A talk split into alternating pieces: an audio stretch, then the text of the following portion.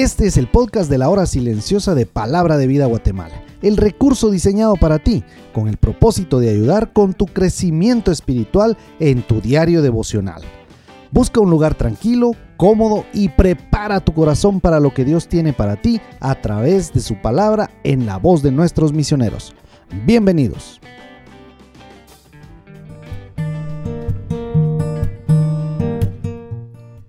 Hola, buenos días. Es un gusto poder compartir una vez más contigo el comentario de la hora silenciosa. Hoy te hablaré de Proverbios capítulo 13 versículos 14 al 25 y vamos a estudiar algunos versículos que se destacan en este pasaje. La primera parte del versículo 14 dice, la ley del sabio es manantial de vida. Esto se refiere a la palabra de Dios, la ley de los sabios. Es una fuente continua de vida para todos los que la reciben. Luego dice, para apartarse de los lazos de la muerte. Esta es una forma en la que la palabra de Dios da vida. Comprender y obedecer la palabra de Dios te mantendrá alejado de muchas cosas que atrapan y te destruyen, tanto espirituales como materiales. Donde dice lazos de muerte, aquí sugiere que la muerte es como un cazador. También se refiere lazos de la muerte a que aquí hay solo una fuente de vida pero hay muchas trampas de muerte. Eso lo podemos encontrar en 2 Timoteo capítulo 2 versículos 24 al 26. El versículo 15 dice, el buen entendimiento da gracia. Esto sucede tanto por la bendición de Dios como por la forma en que las personas se relacionan y socializan entre sí. Hombres y mujeres de buen entendimiento son más bienaventurados, entre otros, por la forma en que tratan con las personas. Y la segunda parte de este versículo dice, mas el camino de los transgresores es duro.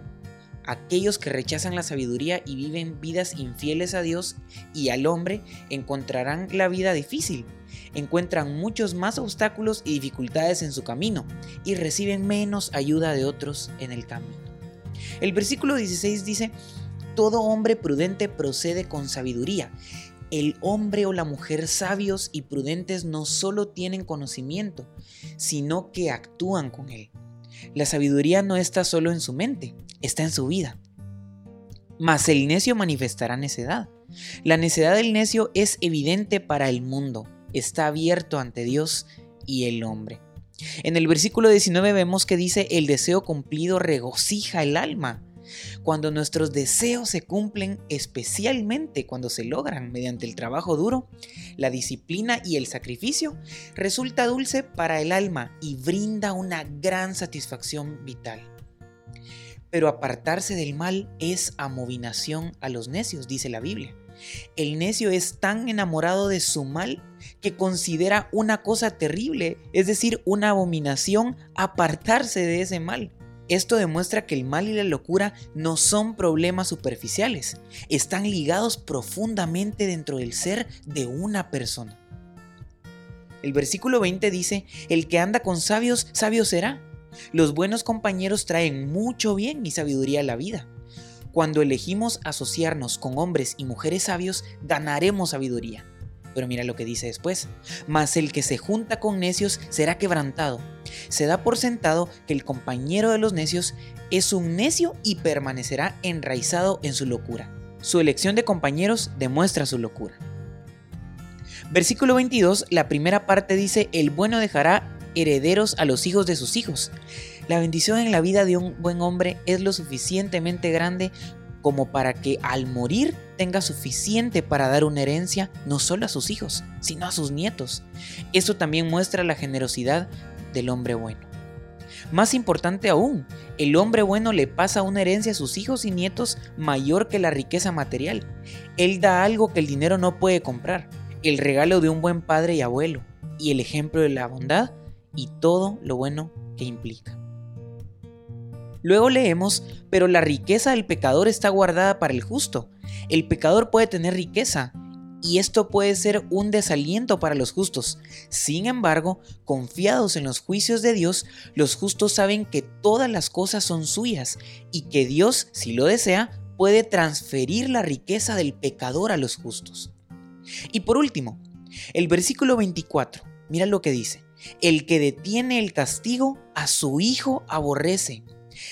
La vara es una figura de corrección, como anteriormente en Proverbios capítulo 10, versículos 13, por ejemplo, que incluye, entre otros, la disciplina física apropiada de los niños. El que se niega a disciplinar a su hijo puede sentir que lo evita por compasión hacia el niño, pero está equivocado. El daño es potencialmente tan grande que podría decirse que odia a su hijo. Mas el que lo ama desde temprano lo corrige. La disciplina apropiada para un niño proviene tanto de la sabiduría como del amor. Dicha corrección se debe realizar de inmediato, reforzando la conexión entre la corrección y el error del niño. El libro de Proverbios nos deja tantas enseñanzas, conocimiento, sabiduría, ser prudentes, ser buenos hijos, buenos padres, y nos da los tips de cómo ser unas personas que cumplan todo lo que agrade a Dios. Pero eso solo se logra si actuamos con el conocimiento que tenemos. Si queremos ser hombres y mujeres sabios, no solo debemos de tener conocimiento, sino actuar con él. Por eso vívelo. En este día, pídele a Dios que te ayude a practicar los pasajes que estudiaste de la hora silenciosa y que te dé sabiduría para poder aplicar y actuar con ese conocimiento bíblico que has adquirido, para agradarlo de una mejor manera. Dios te bendiga.